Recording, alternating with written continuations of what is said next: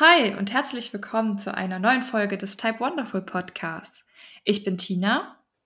Und ich bin Eva. Heute soll es um mögliche Auswirkungen auf die Psyche von DiabetikerInnen gehen und was für Belastungen und auch Einschränkungen durch den Diabetes entstehen können. Wir sprechen dann aber auch darüber, ob Diabetes vielleicht auch positive Effekte haben kann. Und das ist natürlich ein Riesenfeld. Ähm, alles, was belastend sein kann, alles, was auf die Psyche auswirkt. Deshalb erstmal als Einstiegsfrage, Tina, was fällt dir denn zuerst ein, was der Diabetes bei dir psychisch bewirkt oder was du auch als belastend empfindest? Besonders belastend sind für mich so diese vielen Einschränkungen im Alltag, dass man eben nicht immer Sport machen kann, weil man es gerade möchte, weil man auf seinen Blutzucker achten muss oder einfach mal mit dem Fahrrad irgendwo hinfahren kann oder zur Bahn rennen. Das, das sind halt alles so ganz kleine Situationen. Das kann ein normaler Mensch ohne Diabetes, ohne Probleme machen. Aber wir sind einfach durch unseren Blutzucker beeinflusst und müssen drauf aufpassen. Und wenn wir Unterzucker haben, dann sind eben viele Dinge einfach in dem Moment nicht möglich oder auch bei Überzucker. Das wäre so der erste Punkt. Und der zweite ist natürlich, dass man sein Leben lang einfach mit der Krankheit zu tun hat. Und ja. man kann nie davon Urlaub machen. Ne? Man muss sich immer damit beschäftigen. Man muss immer nach seinem Blutzucker gucken. Man darf es einfach nicht aus dem Blick verlieren, weil sonst besteht ja natürlich auch die Gefahr, dass später mal Folgeerkrankungen kommen. Ähm, dann hat man da auch oft schlechte Laune, weil irgendwas mit dem Blutzucker nicht funktioniert, weil man ihn nicht runterkriegt oder weil man den ganzen Tag nur im Unterzucker läuft. Das sind so die zwei Hauptpunkte, die mir jetzt einfallen.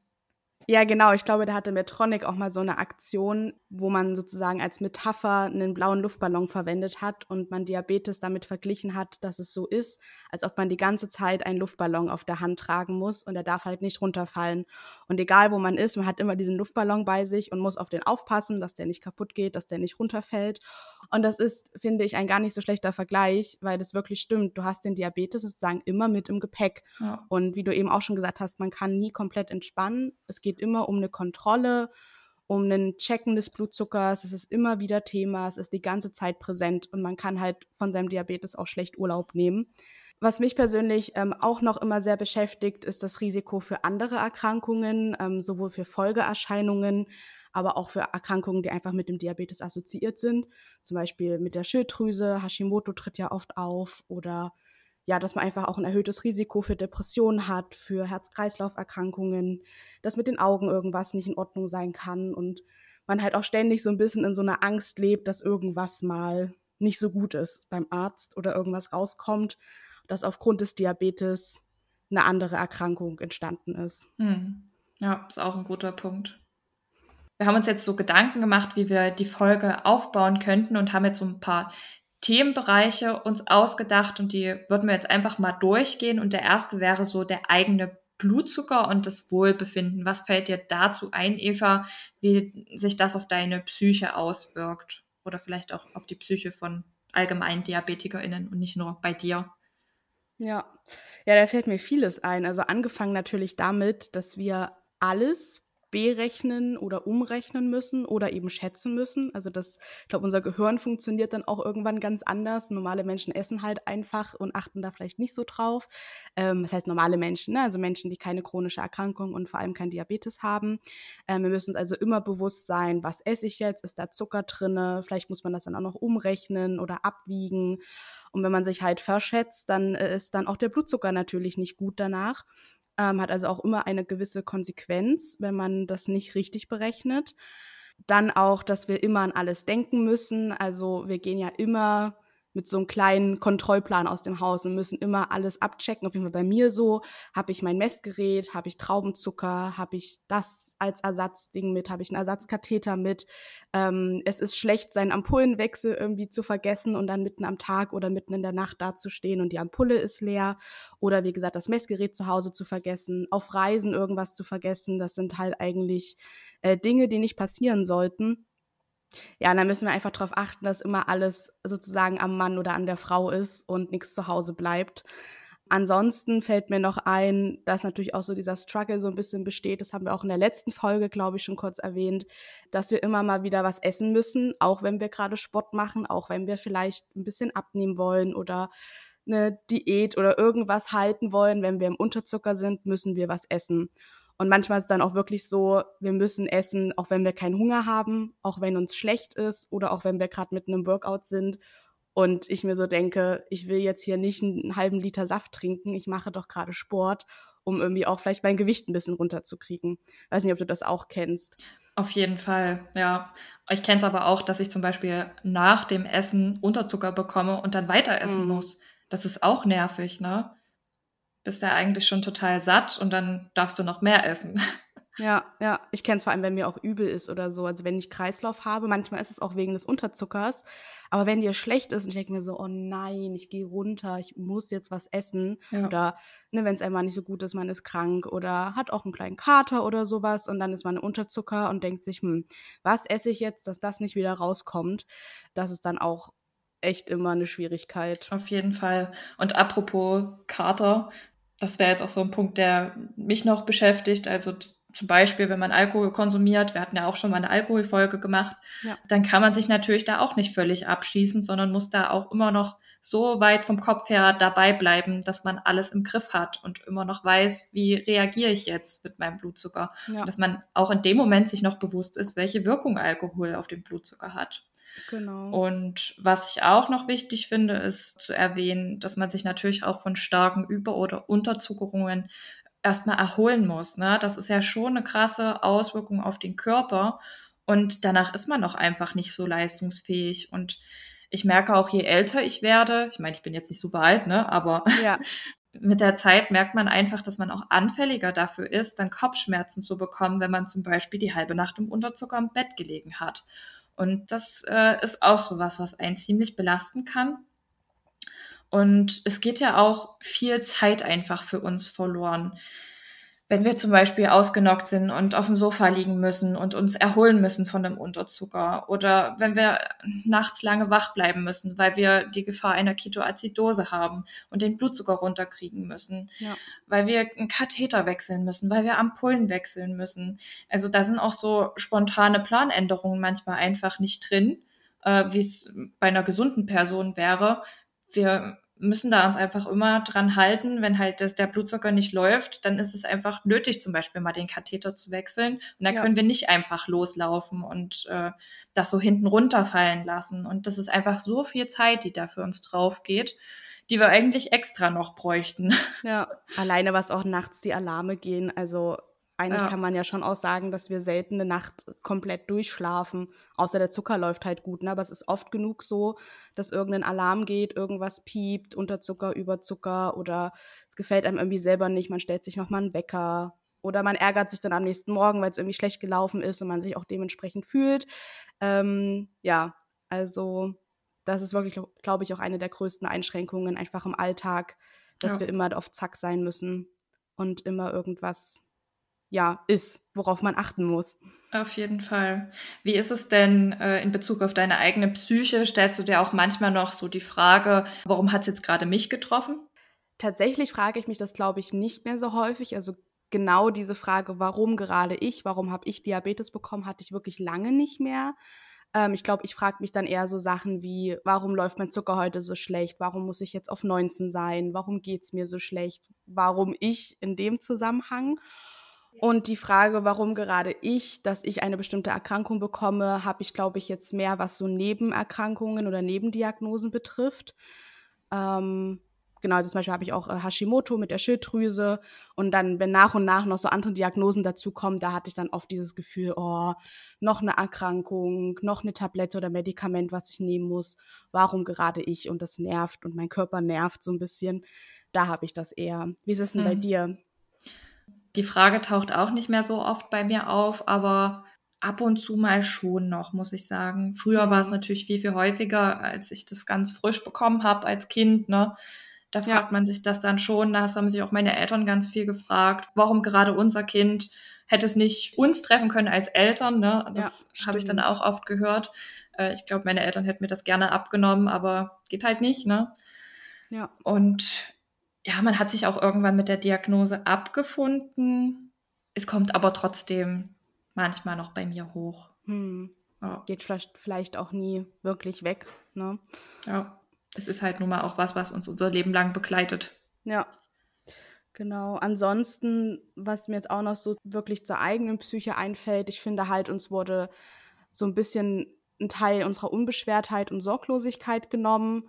Also ja, man hat halt einfach schon als Kind dann eine große Verantwortung bekommen, mit der man auch lernt umzugehen. Das ist ja vielleicht auch was Positives, aber die auch irgendwo immer präsent ist. Und wir hatten vielleicht nicht immer diese unbeschwerte freie Kindheit oder auch Jugend, wo man dann sagt, ja, ich gehe hier mit feiern und hier mit tanzen und ich fahre mal noch hier in den spontanen Wochenendausflug mit mit Freunden oder ja. ich übernachte jetzt spontan irgendwo anders. Es ist natürlich alles möglich, ne? Ich war auch viel feiern, ich habe auch alles mitgenommen, was das Studium irgendwie geboten hat, aber du musst es halt planen und du musst Ersatzsachen mithaben, du musst Traumzucker mithaben, deine Freunde müssen Bescheid wissen im besten Fall. Ähm, also da spielt immer noch so eine ganz andere Kontrollinstanz mit rein, die, die man halt so im Hinterkopf hat. Und allein das macht einen ja wieder weniger unbeschwert und weniger sorglos. Mhm. Ich fahre auch auf Festivals, aber ich weiß halt immer, okay, ich trinke jetzt Alkohol, aber ich tanze auch ganz viel. Wie mache ich das jetzt mit dem Zucker? Und man ist halt immer noch in so einem, ja, wirklich in so einem Kontrollding drinne, dass man irgendwas managen muss und nicht komplett sorglos und unbeschwert und frei in den Tag leben kann, was dann, glaube ich, andere doch mehr machen können. Ähm, die jetzt auf dem Festival sind oder irgendwo anders, sind jetzt auch nur Beispiele. Ja, genau. Das stimmt. Was mir auch noch einfällt, ist, dass man vielleicht gewisse Einschränkungen im Beruf hat, beziehungsweise auch Angst hat, dass es halt rauskommt, dass man Diabetes hat und es dann zum Nachteil wird oder der eigene Arbeitsplatz gefährdet ist. Ähm, grundsätzlich können wir ja schon die meisten Berufe ausüben. Es gibt, wie gesagt, einzelne Berufsfelder, zum Beispiel ein Holzfäller oder ein Forster, der alleine im Wald unterwegs ist. Das darf man dann mit Diabetes, glaube ich, nicht. Aber sonst kann man eigentlich alles machen. Aber was mir auch noch eingefallen ist, die Bundeswehr nimmt zum Beispiel per se keine DiabetikerInnen. Und vielleicht wird es auch bei solchen Aufnahmeprüfungen bei der Polizei oder im Sportlehramt oder im Leistungssport oder so, wird es vielleicht auch schwierig. Es ist sicherlich nicht unmöglich. Man kann sich da ja vorbereiten. Und wenn man äh, auch mit Diabetes schon Leistungssport betreibt, dann ist das sicherlich kein großes Ding. Aber es ist einfach wieder eine Hürde mehr und auch eine Angst, die mitspielt. Ähm, was ist, wenn es rauskommt? Wie gehen die damit um? Verheimliche ich, ich es oder nicht? Schaffe ich diesen Aufnahmetest oder nicht? Was ist, wenn ich da im Unterzucker bin? Und wie ist das mhm. juristisch? Mhm. Also das sind einfach ganz viele Fragen, mit denen sich, glaube ich, unsere Mitmenschen, die keine chronische Erkrankung haben, nicht in dem Maß beschäftigen müssen. Und das, das drückt bei mir persönlich auf jeden Fall auch auf die Psyche. Einfach so diese Zukunftssorgen, wie macht man das später im Bewerbungsgespräch und ja, muss ich mich irgendwie nochmal besonders informieren und ähm, was passiert, wenn, was passiert, wenn das passiert. Und ja, also das ist bei mir immer ziemlich großes Thema, schon seit mehreren Jahren. Ähm, ja. ja. Das passt auch ganz gut zu unserem nächsten Themenfeld, was wir uns überlegt haben. Da geht es nämlich darum, dass wir im Prinzip immer von anderen Menschen abhängig sind oder von anderen Instanzen. Ne? Das geht ja schon los bei unseren DiabetologInnen, bei ÄrztInnen, bei den Apotheken, bei den Firmen, die unsere Sensoren und Pumpen machen und bei den Krankenkassen. Da wird äh, oft genug irgendwas nicht genehmigt oder man muss anrufen wenn der Sensor defekt ist, Dinge reklamieren lassen, Widerspruch einlegen.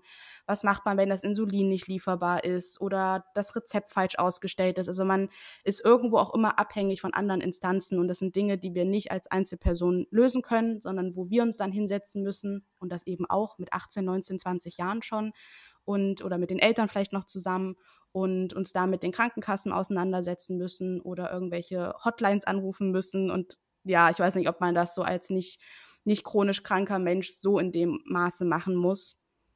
Ja, auf jeden Fall. Und die andere Seite ist ja dann, dass es zum Beispiel auch belastend ist, wenn man weiß, dass sich andere Menschen um einen Sorgen machen. Ja. Also jetzt vor allem im Familienkreis.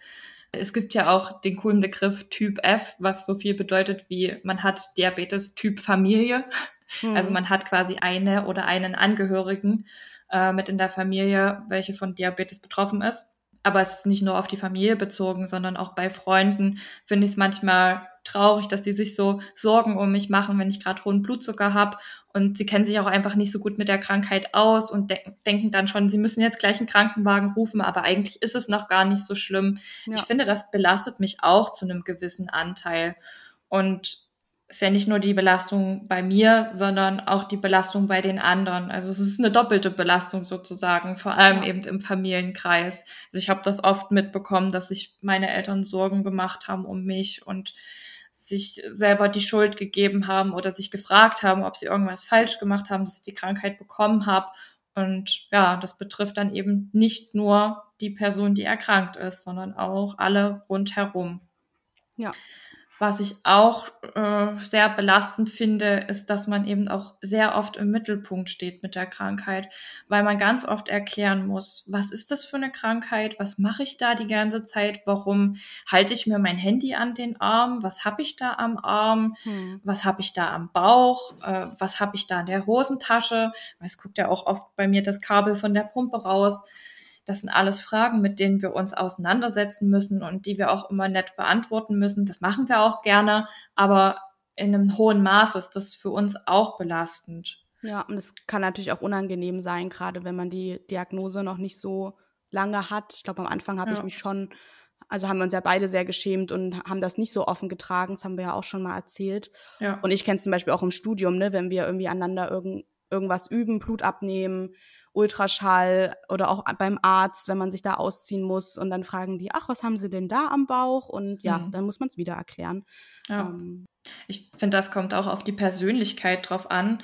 Es gibt ja Menschen, die sind einfach extrovertiert und die stehen ja. da komplett dahinter und die finden das toll, das zu zeigen und anderen zu erklären, aber es gibt auch genau das Gegenteil an Menschen, die dann total introvertiert sind und für die das unglaublich anstrengend ist, sich zu erklären und die ja. das dann halt lieber verstecken. Ja, definitiv. Genau. Kennst du noch ein paar Situationen?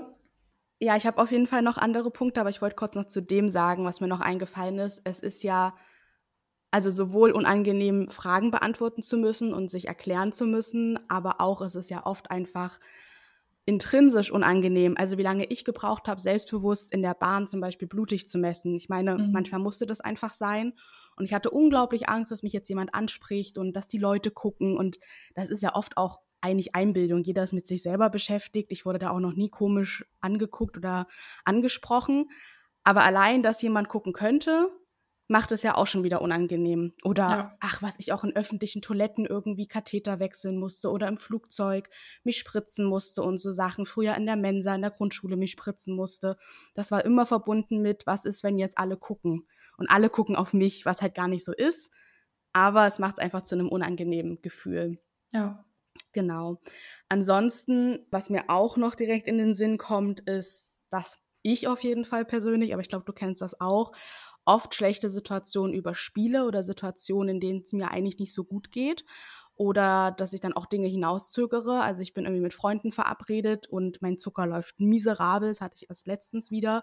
Ähm, und ich bin da echt nicht tough genug, da zu sagen, okay Leute, Aktion Nummer eins ist, ich muss erstmal meinen Katheter wechseln und mir geht's auch nicht gut, ich kann jetzt nichts essen das macht man einfach nicht, ne? Man freut sich ja, seine mhm. Freunde zu treffen und dann quatscht man erstmal ein bisschen und dann denke ich mir auch so, ja, ich warte mal noch ein halbes Stündchen, vielleicht geht der Zucker runter und dann, dann ist man auch mal froh, den Zucker so ein bisschen außen vor zu lassen. Also ich nutze das dann oft auch, dann mal nicht auf meinen Zucker zu achten, was natürlich auch nicht gut ist. Ja, oder auch klassisches Beispiel Unterzucker, also Traubenzucker essen in der Schule oder vor anderen dann oder in der Klausur oder du bist gerade im Gespräch und musst mittendrin einen Traubenzucker essen ja. Das lässt man dann doch öfter mal weg und überspielt den Unterzucker und leidet lieber vor sich hin, mhm. anstatt einfach zu sagen, Entschuldigung, ich muss mal kurz hier von der Schnitte abbeißen oder ich muss mal kurz hier einen Traubenzucker nehmen, ich habe Diabetes. Ja, das ja. muss man ja nicht mal sagen. Man muss sich ja für nichts rechtfertigen. Genau. Na, aber man wird dann wieder komisch angeguckt, wenn du einen Traubenzucker rausholst. Das ist dann wieder der Punkt von davor. Ja. ja. Es ist halt sehr tricky alles. Kennst du das auch? Ja, auf jeden Fall. Also ich weiß noch, in der Grundschule war das bei mir am schlimmsten. Ähm, da habe ich mhm. mich immer nicht getraut, was zu essen und habe immer bis zur Pause gewartet, dass ich oh was Gott. essen konnte. Und naja, das war nicht so clever. Ja. Was ich auch kenne oder was bestimmt später eine Rolle spielt, ist so ein schlechtes Gewissen krank zu machen ähm, oder jetzt aufgrund seiner Erkrankung zu Hause zu bleiben und zu sagen, ich hatte eine Ketoazidose, ich brauche jetzt einen Krankenschein. Ja. Ähm, dann später wahrscheinlich noch extremer, wenn sozusagen Mitarbeiter und KollegInnen die Arbeit für einen übernehmen müssen, weil man selbst krank macht. Aber wir können ja auch nichts dafür, dass wir Diabetes haben und wenn es uns halt nicht gut geht, dann ist es so. Mhm. Ähm, oder ja, einfach auch runtergebrochen, Pause zu machen. Wie oft ich im Unterzucker irgendwie dann doch weiterarbeite oder dann doch noch hier das schnell mache für die Uni oder was auch immer, anstatt mich hinzusetzen und zu sagen, so, ich bin jetzt im Unterzucker, ich muss jetzt was essen. Ähm, das, das übe ich aber auch gerade, das ist auch mittlerweile besser geworden und auf Arbeit in meinem Nebenjob sind auch alle super lieb und wenn man da halt sagt, ich sinke gerade, ich muss erstmal schnell meine Schnitte essen, dann ist das überhaupt kein Problem. Ja. Aber den Schritt dahin zu machen und auch so ein bisschen die Extrawurst zu spielen, das hatten wir ja auch in der letzten Folge beim Thema Sport, äh, da irgendwie im Sportunterricht zu sagen, nee, ich muss mich jetzt mal auf die Bank setzen, mir geht's nicht gut. Das haben wir auf jeden Fall oft nicht gemacht. Ich weiß nicht, mhm. wie es euch geht. Ihr könnt uns das ja gerne mal schreiben. Ähm, aber das kenne ich echt gut. Ja, ich finde, das kommt auch immer darauf an, in welchen Kreisen man sich bewegt und ob die Personen sich mit der Krankheit gut auskennen oder nicht. Ja. Na, ja. Umso mehr Fragen muss man ja auch beantworten und umso mehr Blicke werden auf eingeworfen. Ja. ja also gerade jetzt bei dir im Arbeitsumfeld geht das ja, weil du ja in einer diabetologischen Praxis arbeitest, aber bei mir auf Arbeit ist das schon wieder was ganz anderes. Ich wüsste ja. nicht, dass äh, meine Kolleginnen und Kollegen sich damit gut auskennen. Ja, genau, das ist dann halt echt der Unterschied, wie so das Umfeld ist und wie viele Bescheid wissen und auch vielleicht auch so was Banales wie wie groß halt sozusagen wirklich das Umfeld und die Gruppe ist. Weil ja. in den Schulklassen meine, meine MitschülerInnen wussten das alle und auch die Lehrerinnen, aber ich habe das trotzdem nicht gesagt im Sportunterricht, weil es ja trotzdem 30 Leute sind und man auch gerne mitmachen wollte und mhm. dann erst im Notfall sozusagen das macht. Ne? Und dann damit entstehen dann auch die Gefahrensituationen, man zögert Zeit hinaus. Ich meine, wir haben alle durch den Diabetes auch ein gutes Körpergefühl. Das heißt, wir, wir wissen schon, wenn es irgendwie brenzlig wird, aber gesund ist das dann manchmal nicht, wenn man dann die Maßnahmen nicht sofort ergreift, sondern das erstmal überspielt. Ja. Ähm, äh, Was mir jetzt noch einfällt, sind, dass man zum Beispiel auch nachts mit Alarmen andere Menschen beeinflusst. Also mein Partner zum Beispiel, der wird dann halt auch gerne mal nachts mit aufgeweckt, wenn er es denn mitbekommt. Äh, wenn ich aus dem Zimmer gehe, mir was zu essen oder zu trinken hole, weil ich Unterzucker habe oder der musste auch schon lange mit mir abends wach bleiben, wenn ich wirklich eine Ketoazidose hatte. Und dann haben wir dann noch bis in die Nacht hinein zusammen Videos geguckt und ich habe dann gesagt, pass auf, wir legen uns jetzt hin und stellen uns einen Wecker und wenn ich in einer Stunde nicht aufwache, dann ruf bitte einen Notarzt. Ja. Das, das sind dann alles so Situationen, wo man auch andere Menschen so mit einbezieht. Ähm, oder dass er halt ständig auf mich warten muss, wenn irgendwas ist. Das wäre jetzt so ein Punkt, der mir noch eingefallen ist. Hast du sonst noch Ideen, was andere Menschen betrifft? Zu dem Thema fällt mir ein, dass man auf jeden Fall vielleicht auch Schwierigkeiten bekommt bei Klassenfahrten oder so Ausflügen zu Schulzeiten. Ich weiß ehrlich gesagt gar nicht mehr, wie wir das damals so gemacht haben. Ähm, da lief, also ich hatte da noch nie irgendeine Notfallsituation gehabt, aber klar, da kann es auch zu Schwierigkeiten kommen und äh, die LehrerInnen müssen sich irgendwo auch damit auskennen oder die Eltern kommen dann irgendwie mit, ein Elternteil.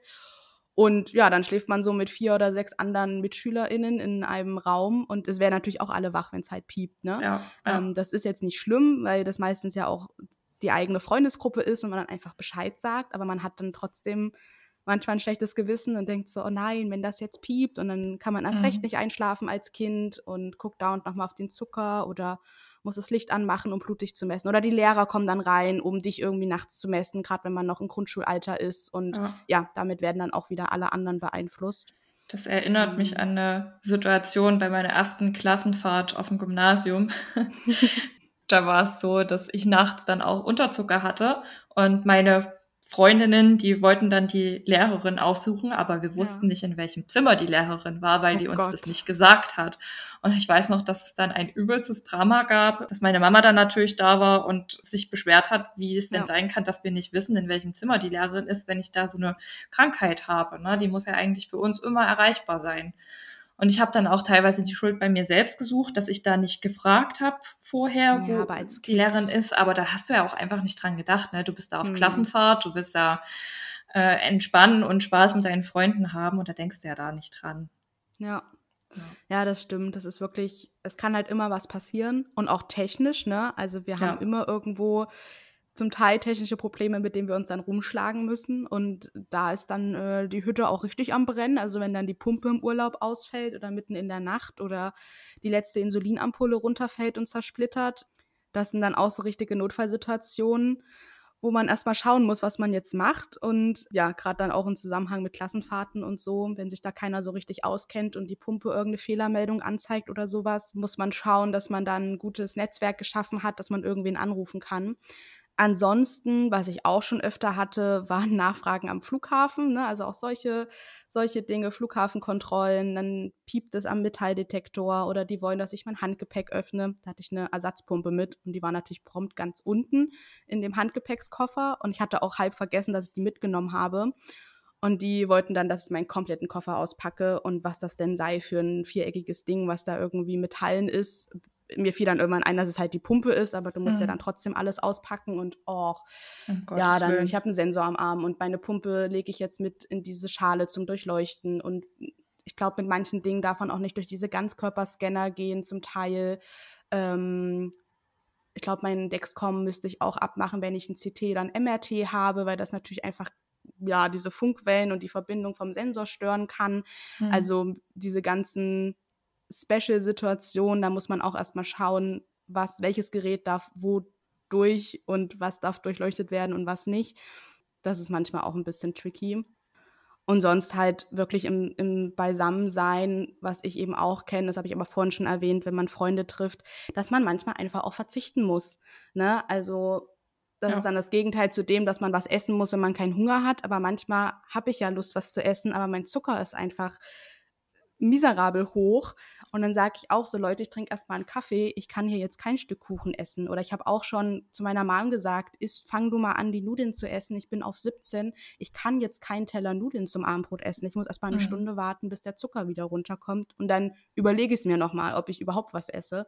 Ja. Da muss man dann auch so ein gewisses Selbstbewusstsein entwickeln und ja, selber lernen, wie man sich da in welcher Situation entscheidet, ähm, dass man dann eben manchmal auch verzichten muss und sich dann auch wieder erklären muss natürlich, aber das gehört dann einfach dazu und unsere Freunde wissen ja auch Bescheid und dann ist das dann einfach so. Aber als Kind, was da auch manchmal vor meinen Augen gegessen wurde und an Süßigkeiten und man hat das, also gerade wo man noch gespritzt hat, hm, hast ja nicht alle Süßigkeiten mitgegessen und da war ich schon manchmal ein bisschen neidisch. Also das war ja. manchmal gar nicht so einfach. Oder einfach, wenn der Zucker hoch ist und du weißt, du kannst das jetzt nicht auf diesem Kindergeburtstag mitessen. Mhm. Ähm, ja, kennst du das auch? Auf jeden Fall. Also ich kenne auch die andere Variante, dass Kinder zu mir gesagt haben, oh, du darfst jetzt Kinderschokolade essen, ich will auch Diabetes. Ah, ja, doch, das kenne ich auch. Oh Gott, stimmt. Ja. Wenn man dann im Unterzucker irgendwas Geiles essen durfte. Mhm. Verrückt. Oh, Kinder, also als Kind ist man schon irgendwie ein bisschen. Das ja. hat sich auch total eingebrannt bei mir, weil ich mir so dachte, ah ja, du wünschst dir jetzt auch diese Krankheit. Überleg dir das lieber nochmal. Hm, das stimmt. Okay, dann gehen wir zum nächsten Themenblock.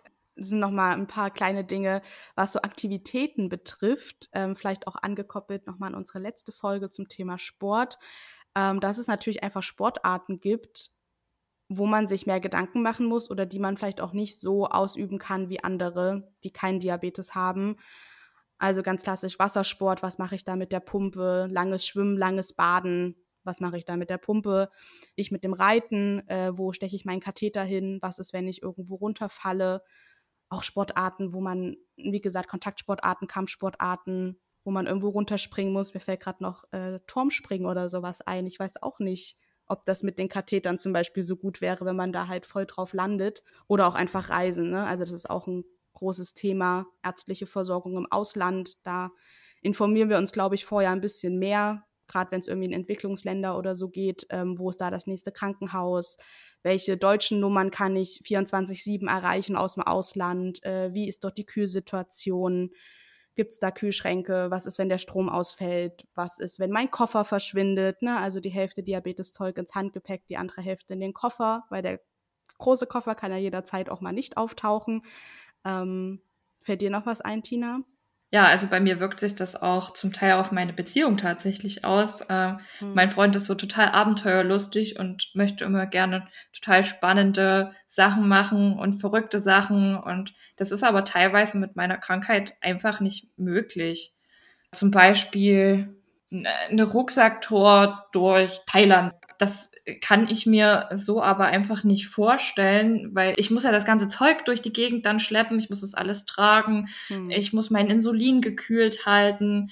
Das ist alles so in einem längeren Zeitrahmen nicht möglich. Das kann ich vielleicht mal eine Woche machen, aber jetzt über einen längeren Zeitraum ist das einfach super schwierig und es tut mir auch voll leid, weil ich würde ja auch gerne diese abenteuerlichen Sachen machen und äh, zum Beispiel mal mit dem Jetski übers Wasser fahren, aber ich habe da noch einfach zu viel Angst, dass dann da irgendwas mit meinem Katheter ist, irgendwas ja. abreißt.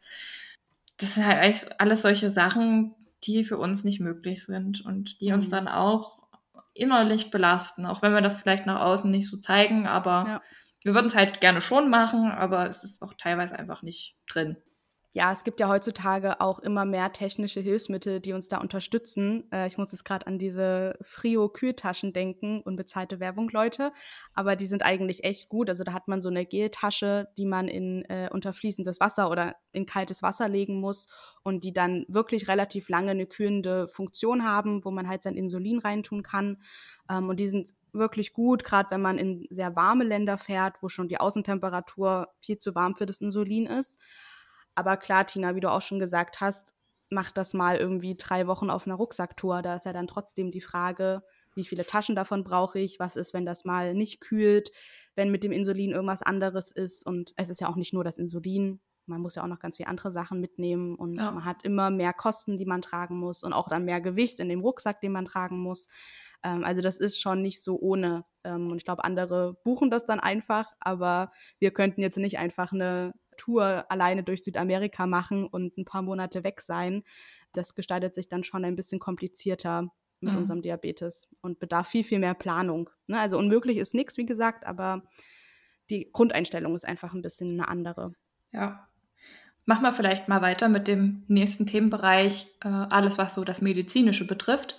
Wir hatten ja jetzt schon am Anfang gesagt, dass wir natürlich uns immer Gedanken machen über Begleiterkrankungen und Folgeerkrankungen. Also Begleiterkrankungen mhm. zum Beispiel B12-Mangel, Hashimoto, Vitiligo, die Weißfleckenkrankheit. Da gibt es ja auch ganz, ganz viele.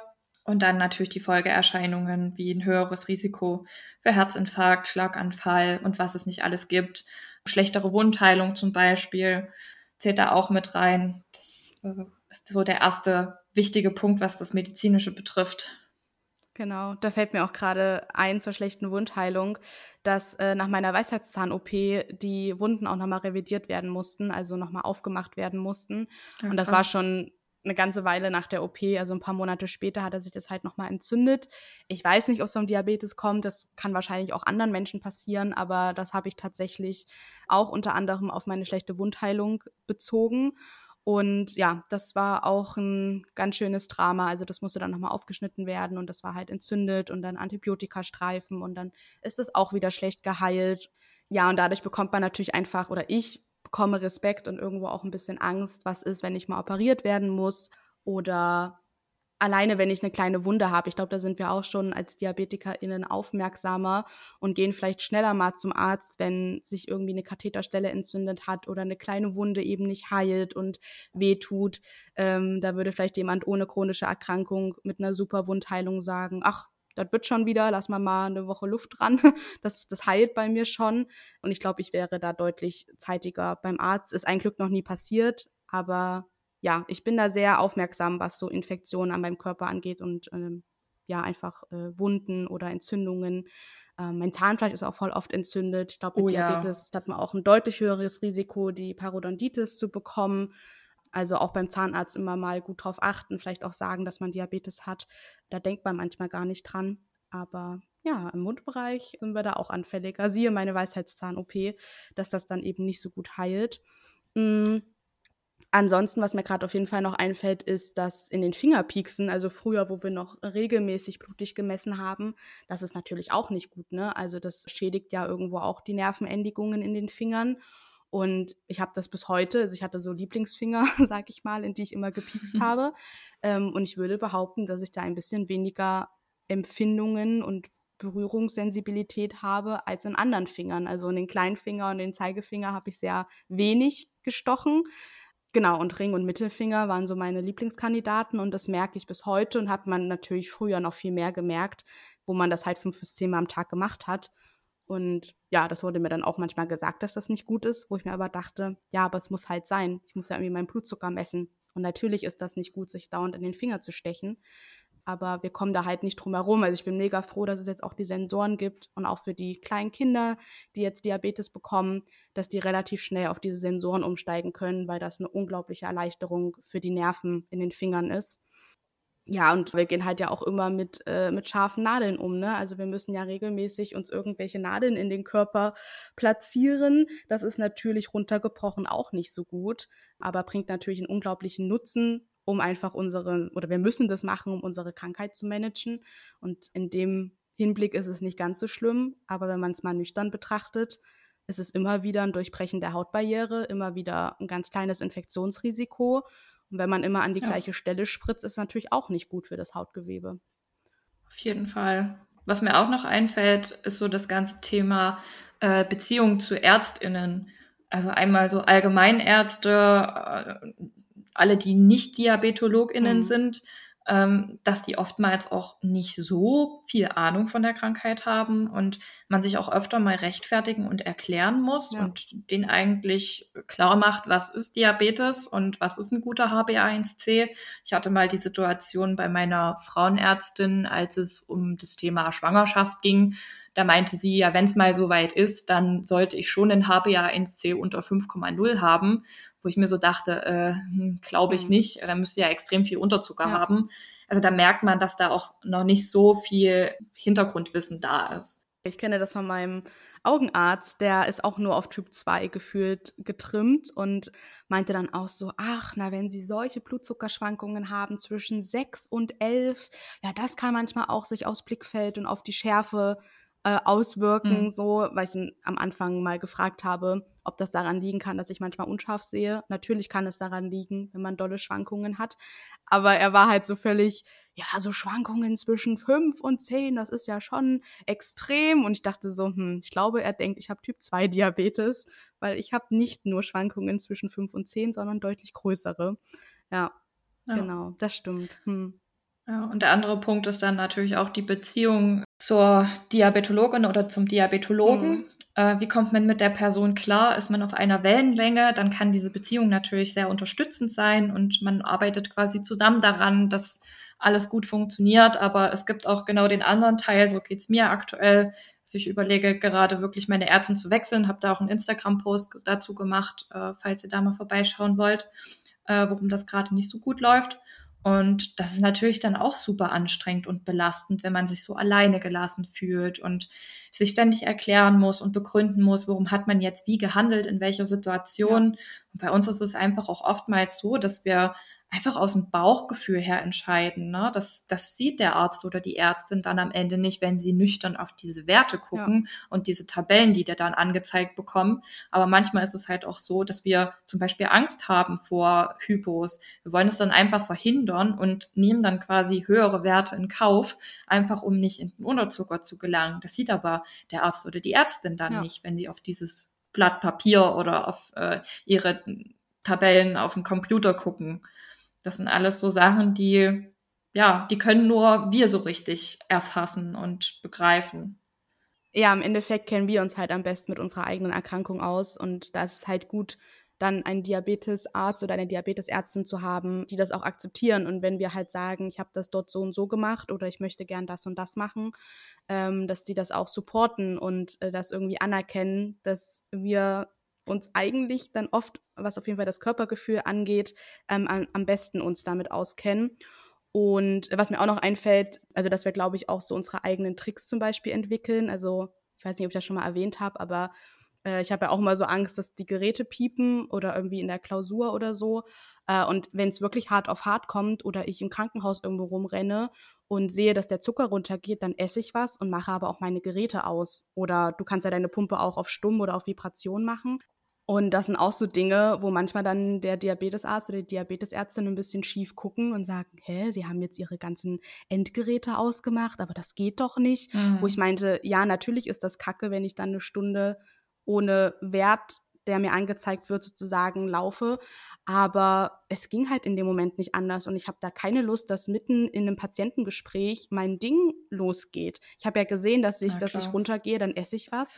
Und ja, also da ist es echt wertvoll, jemanden zu haben, der das auch akzeptiert und unterstützt und dann sagt, ach, das ist ja ein cooler Trick, dann machen Sie das mal, aber machen Sie es auch nicht zu lange, ne? Also, dass man nicht ewig äh, ohne Blutzucker rum oder Blutzuckerwert rumläuft, der ihm angezeigt wird, aber dass man da so ein bisschen so eine Lockerheit hat und die auch akzeptieren, dass wir einfach unsere eigenen Tricks sozusagen entwickeln, wie wir am besten mit unseren Geräten umgehen. Mhm. Genau. Um nochmal auf das äh, Schwangerschaftsthema zurückzukommen, ist mir auch eingefallen, dass wir oder ich auf jeden Fall mit meinem Diabetes da auch ziemlich großen Respekt oder sagen wir auch ein bisschen Angst davor habe, wie es dann ist, schwanger zu sein mit Diabetes oder wie eine Geburt abläuft. Und da sind wir ja auch irgendwo eingeschränkt. Ne? Wir können als, wir sind, glaube ich, ja immer als Risikoschwangerschaften dann eingestuft. Äh, wir können nicht einfach in einem Geburtshaus oder nur mit einer Hebamme zu Hause entbinden oder auch in kleineren Häusern nicht entbinden. Es muss dann immer mhm. eine große, eine große Klinik sein, die auch ja alle möglichen Spezialisten da hat. Und ja, das birgt natürlich alles auch ein bisschen andere Risiken, wenn man mit Diabetes ein Kind austrägt. Oder auch Respekt vor anderen Erkrankungen. Ne? Jetzt ähm, Corona. Ich hatte unglaublich Respekt und Angst davor, Corona zu bekommen. Ich hätte auch nicht wirklich gewusst, was ich da dann halt mache. Also wenn es mir so schlecht geht, hätte ich mich wahrscheinlich auch ans Krankenhaus gewandt, weil ich wohne halt hier alleine. Und dann liegt man mit 40 Grad Fieber und übelst ja, am, am Sterben gefühlt mit Corona im Bett und habe dann noch Diabetes oder auch andere Verletzungen, Unfälle, die passieren können, Notfall-OPs. Ich meine, wir haben ja ein Glück eine Pumpe, das heißt, bei uns sieht man das ja auch, dass man dann Diabetes hat, aber wenn man jetzt keinen Sensor hat und nicht mit also nur mit dem Pen spritzt, dann sieht man das denjenigen ja auch oft nicht an. Ähm, und da ist dann auch wieder die Frage, wie gut übersteht man dann die OP, wie wird das dann gemanagt? wie läuft eine Vollnarkose. Ich hatte ein Glück noch nie eine, aber da hätte ich, glaube ich, auch Respekt, so meine, mein komplettes Diabetesmanagement in die Hände der Anästhesisten zu geben. Und was ich auch schon oft gehört habe, was bei meiner Weisheitszahn-OP auch so war, dass zum Beispiel Vollnarkosen bei manchen Operationen auch verweigert werden. Und ich die meinten bei mir auch, so Nutzen-Risiko-Abwägung ist das halt zu krass. Also mit dem Diabetes wollen die mir keine Vollnarkose geben für, für diese kleine mhm. Operation. Und dann habe ich das halt äh, nur mit Betäubungsspritzen gemacht. Das war auch in Ordnung. Aber ja, die haben mir halt diese Option relativ schnell ausgeräumt. Und ich hatte schon Angst auch vor der Weisheitszahn-OP, alle vier auf einmal. Und bin da eigentlich hingegangen und habe gesagt, ich möchte bitte eine Vollnarkose. Und die meinten dann aber, nö, das machen wir nicht. Hm. Wahrscheinlich hätte ich mit denen noch krasser diskutieren können, ne? Aber ja, das kann natürlich auch mal schnell passieren. Auf jeden Fall. Was mir jetzt noch einfällt, ist, dass man zum Beispiel auch als Diabetikerin nicht Blut spenden hm. darf und auch keine Stammzellspende machen darf bei der DKMS. Da sind DiabetikerInnen einfach ausgeschlossen, was ich ja schade finde. Und Organspende ist immer abhängig von der ärztlichen Entscheidung schlussendlich, aber die Voraussetzung ist natürlich, dass das Gewebe bzw. das Organ unbeschädigt mhm. ist. Also die schlussendliche Entscheidung liegt dann aber trotzdem bei dem Arzt oder der Ärztin. Ja. Was mir auch noch einfällt, so Sachen Versicherung, ne? Also eine Berufsunfähigkeitsversicherung ist irgendwann sehr, sehr schwierig mit Diabetes Typ 1 zu bekommen. Das gleiche mhm. gilt für eine private Krankenkasse. Äh, also, dass man sich da halt privat versichern lässt. Das wird dann auch schön teuer, wenn man mit so einer Vorerkrankung und so einer chronischen Erkrankung vor allem sich da bewirbt. Ähm, ja, als nächste Frage haben wir uns überlegt, dass wir nochmal darüber nachdenken, ähm, was vielleicht unsere Freunde oder andere Menschen ohne chronische Erkrankung nicht so im Blick oder nicht so auf dem Schirm haben, was wir manchmal leisten müssen oder was wir manchmal für kleine oder große Probleme haben, die sie jetzt nicht unbedingt haben. Fällt dir da was ein, Tina?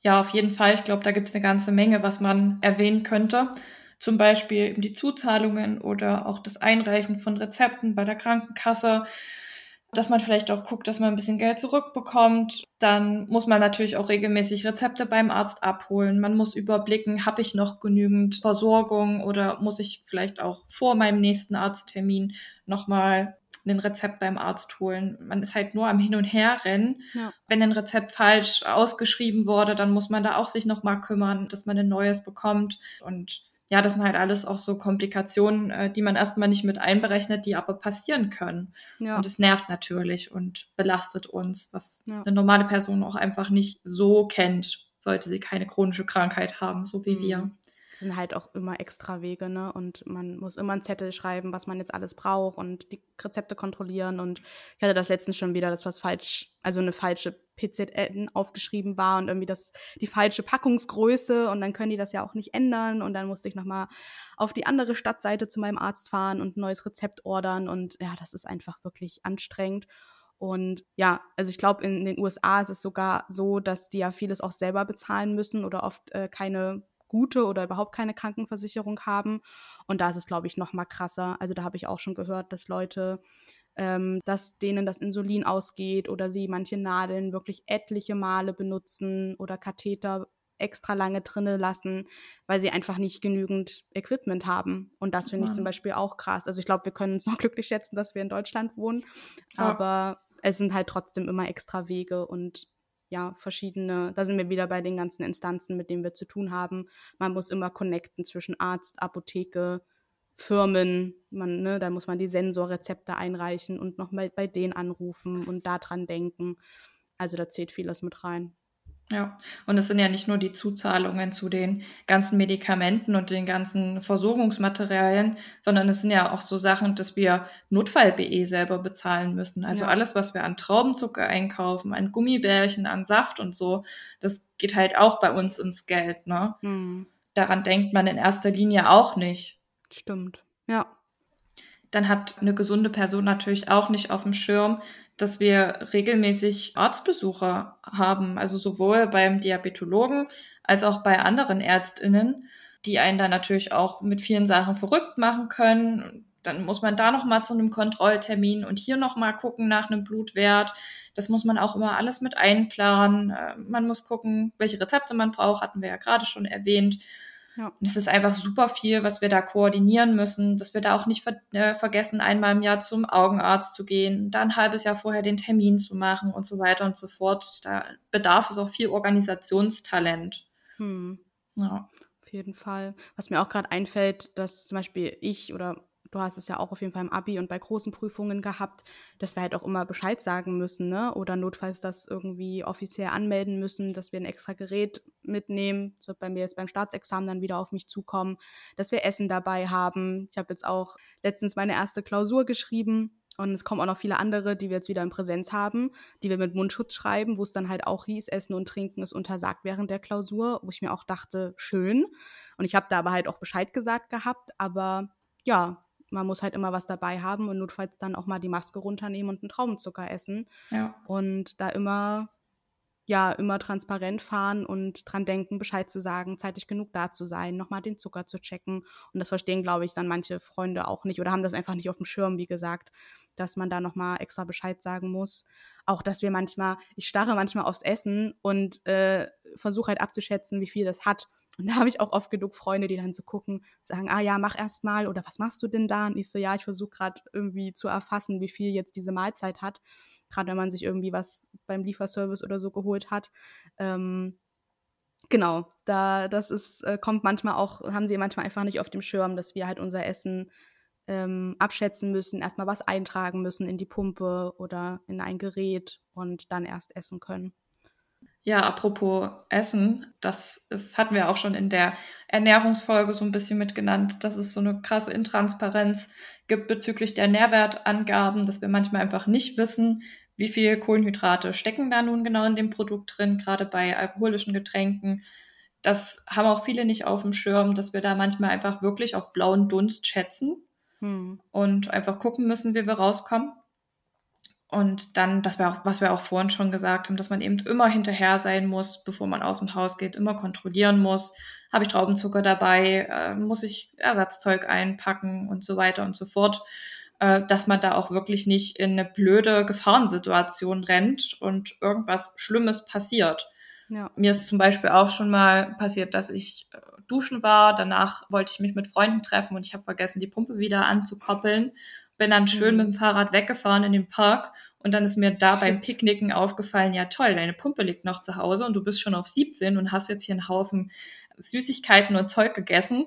was mhm. natürlich dann nicht so geil war. Und äh, da musste ich dann auch meinen Freund anrufen, dass der mir meine Pumpe hinterher bringt. Ja. Ja. ja, das hatte ich auch letztens, da habe ich auch die Pumpe vergessen zu Hause. das passiert man, auch einfach. Ja, man muss halt einfach an alles immer denken und kann eben nicht einfach mal spontan losdüsen. Oder, also ich kenne das auch, dass meine Mom jetzt ab und zu sagt so, ach, oder willst du nach Hause fahren oder willst du hier die Strecke Halle Leipzig übernehmen? Und ich so, Mama, nee, ich bin gerade auf vier. Ich kann, könnte jetzt hier nicht einfach Auto fahren. Fahr du mal lieber. Also ja. so dieses spontane, gerade auch was dann längere Autofahrten oder längere Radfahrten angeht, ist dann manchmal nicht so einfach. Also ich bin, wie gesagt, auch schon regelmäßig zu spät gekommen, weil ich einfach zu dem Zeitpunkt kein Fahrrad fahren konnte, weil ich natürlich genau davor im Unterzucker war. Mhm. Ja, und vielleicht noch ein letzter Punkt, äh, der mir auch oft auffällt und wahrscheinlich anderen nicht so bewusst ist, ist, dass wir natürlich auch sehr, sehr viel Plastikmüll, Verpackungsmüll äh, produzieren, weil alles von uns eingepackt ist. Also vom Katheter über die Reservare, das ist bei mir alles schön eingehüllt. Soll ja auch nicht kaputt gehen, soll ja auch steril bleiben, mehr oder weniger. Und das tut mir dann schon immer auch in der Seele weh, wenn wir hier so viel ja. wegschmeißen, aber man kommt halt nicht drum rum. Da sind aber die Firmen auch schon viel hinterher, das äh, möglichst nachhaltig zu gestalten und da sich neue Möglichkeiten auszudenken, wie man das besser gestalten kann. Aber mit den Kathetern, die müssen wir nun mal alle zwei bis drei Tage wechseln, da kommen wir nicht hm. drum rum. Ja, ja. Aber Eva, gibt es denn auch was Positives oder Vorteile, die du aus deiner Krankheit ziehst? Oder was hast du so im Laufe deines Diabetes-Leben gelernt? Also das, was mir eigentlich zuerst einfällt, ist, dass man natürlich früh gelernt hat, verantwortungsbewusst zu sein. Und ich glaube, dass wir sehr gut lernen, auf uns aufzupassen, dass einfach für uns klar ist, wir müssen auch regelmäßig etwas essen, wir müssen auf uns acht geben, wir haben ein gewisses Körpergefühl und ähm, vielleicht ist das gar nicht so schlecht, dass unser Körper einen auch warnt, wenn man irgendwas übertreibt, sei es nun Sport oder Arbeit.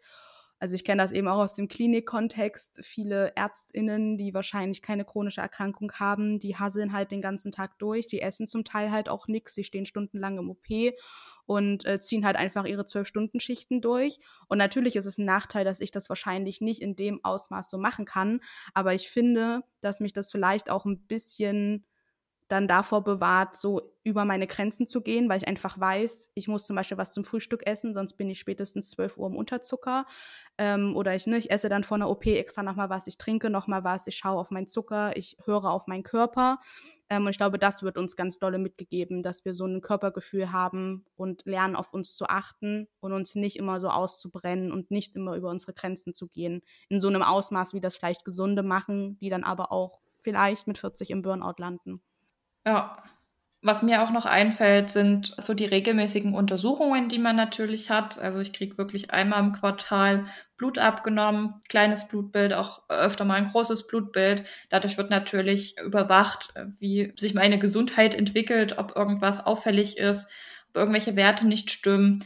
Und so werden natürlich auch frühzeitig andere Erkrankungen erkannt, die jetzt bei einem gesunden Menschen nicht so schnell erkannt werden würden äh, weil der natürlich auch nicht so oft sein Blutbild abchecken lässt. Ja, das stimmt.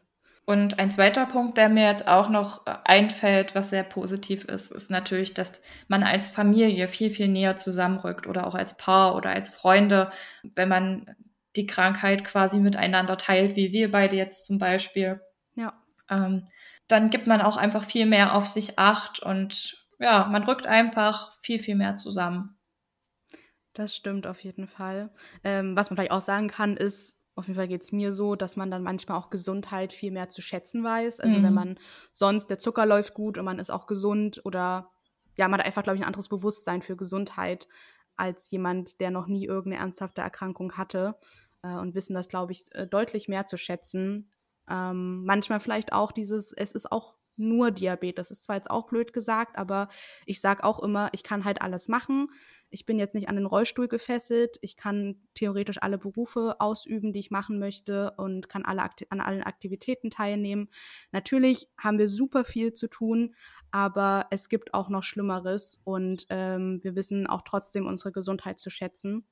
Und was ich auch noch sagen kann, was ich aus meiner eigenen Erfahrung kenne, dass ich natürlich auch gelernt habe, viel mehr Eigeninitiative bei verschiedenen Ärztinnen und Ärzten zu ergreifen, dass man irgendwo auch ganz anders networkt, dass man dann andere DiabetikerInnen kennt und dass man vielleicht auch so ein bisschen aufmerksamer mit sich selber wird und irgendwann gut darin ist, sich selbst zu reflektieren, sich auch um seine Werte zu kümmern, sich aktiv mit seiner Erkrankung auseinanderzusetzen und bestrebt zu sein, eben gute Werte zu haben und was Gutes für seinen Körper zu tun. Ne, das ist ja auch was, dass man was für seine Gesundheit tun möchte, dass man gut laufen möchte, mhm. alle Vorsorge und Termine wahrnehmen möchte. Also so eine gewisse Bereitschaft, die vielleicht auch nicht jeder hat mit 20, der eben nichts hat. Die leben ja. halt so in den Tag hinein, die machen sich vielleicht nicht so Gedanken um ihre Gesundheit oder dass sie mal zu einem Check-up gehen müssten. Und ja, das glaube ich unsere Einstellung oft einfach schon ganz anders. Absolut, ja. So, ich denke mal, jetzt haben wir relativ viel erzählt und es war wieder viel, viel Input. Ja, ist auch ein großes Thema. Genau. Also vielen Dank fürs Zuhören und wir freuen uns, wenn ihr auch wieder das nächste Mal einschaltet. Genau. Schreibt uns gerne noch, was euch noch dazu einfällt oder was für euch besonders belastend ist auf Instagram. Und ansonsten bis zur nächsten Folge. Genau, bis dahin. Macht's gut. Tschüss. Tschüss.